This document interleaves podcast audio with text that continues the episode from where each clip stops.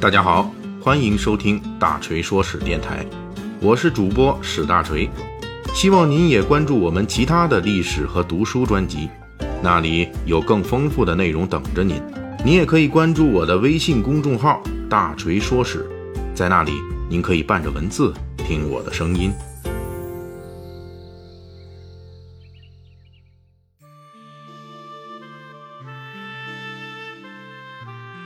咱们上一回的《三国演义》细节解密啊，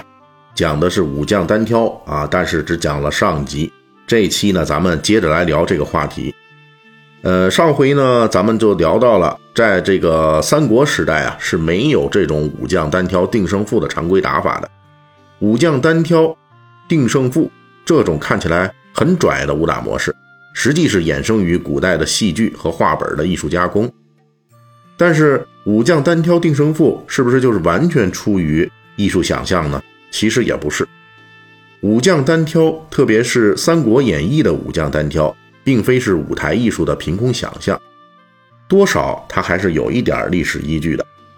咱们本期的这个呃聊这个武将单挑呢，我们就来看看这个《三国演义》里边的那些单挑是从哪些现实中取材而来的。说起《三国演义》啊，自然首先要说一下，在真实历史中的三国时期，武将单挑这种情况是非常非常非常稀少的。比如历史上的吕布与郭汜是发生过阵前单挑的，这是在董卓被吕布杀死之后，董卓部将李傕、郭汜聚集董卓的部队，攻击吕布据守的长安城。在双方的攻战中，吕布要求与郭汜单挑决战，这郭汜啊没脑子，他也应战了。结果是郭汜被吕布用长矛给刺中了，郭汜的手下骑兵护卫冲上来救援郭汜，双方就脱离接触了。吕布与李傕、郭汜的全面战争那也没有因此而终止，吕布军最终还是被李傕、郭汜的人马所击败。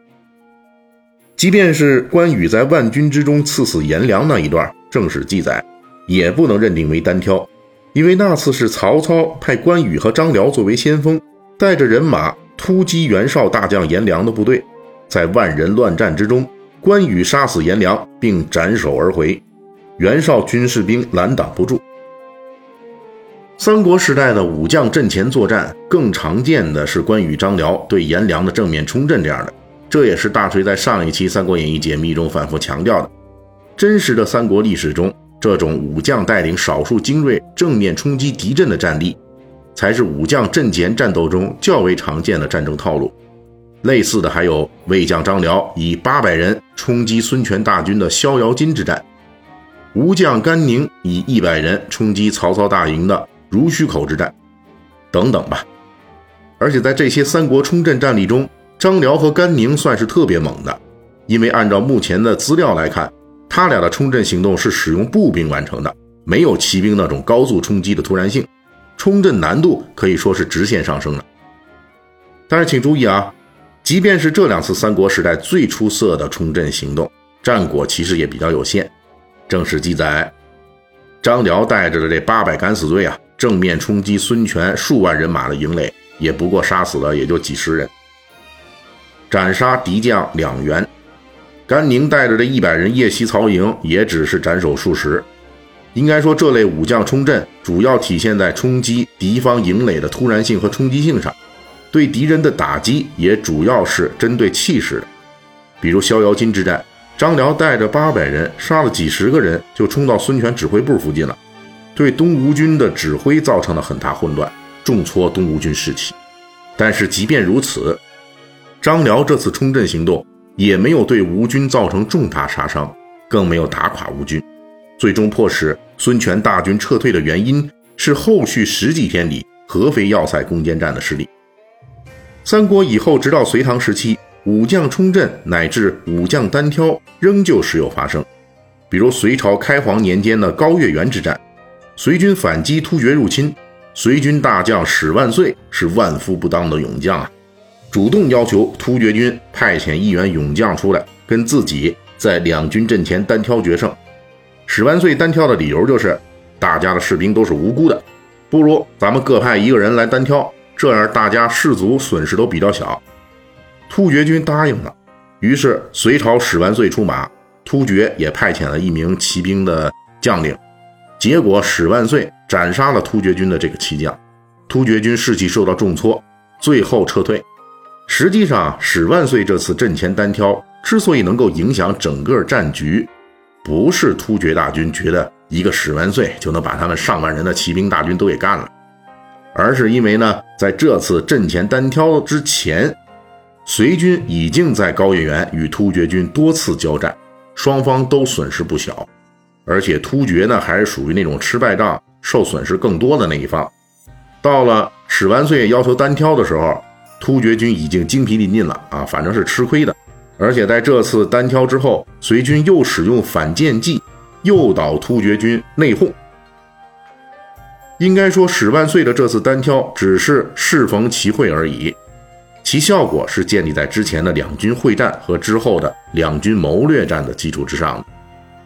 而且在我国古代单挑时，并不存在所谓的冷箭、暗箭、偷袭可耻的说法。善于骑射的人在阵前单挑时是很有优势的，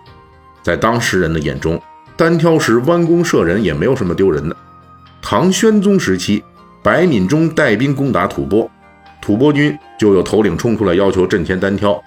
唐军阵中有一员叫做潞州小将的，骁勇善射，突然纵马冲向敌阵，弯弓连射两箭，直接射中吐蕃军头领，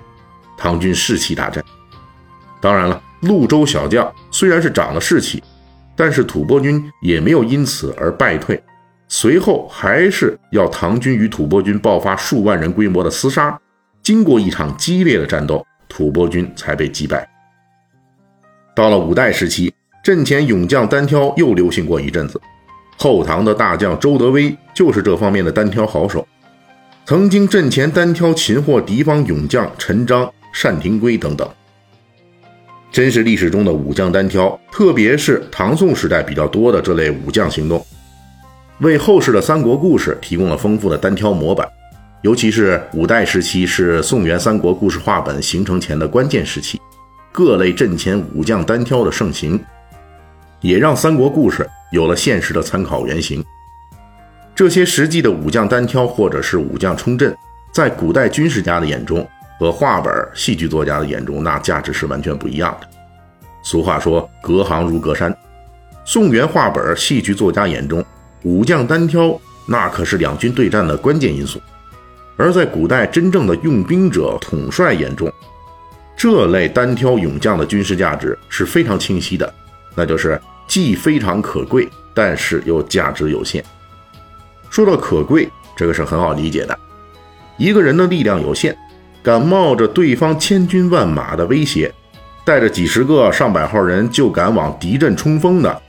虽然也就是能杀死个几十人的顶天了，但是呢，这类武将的勇气和武力都是很可贵的。三国时期，东吴的甘宁就是这方面的著名冲阵将领。甘宁以前当过盗贼，归顺东吴之后呢，他的部下经常惹事儿，但是吕蒙经常袒护他，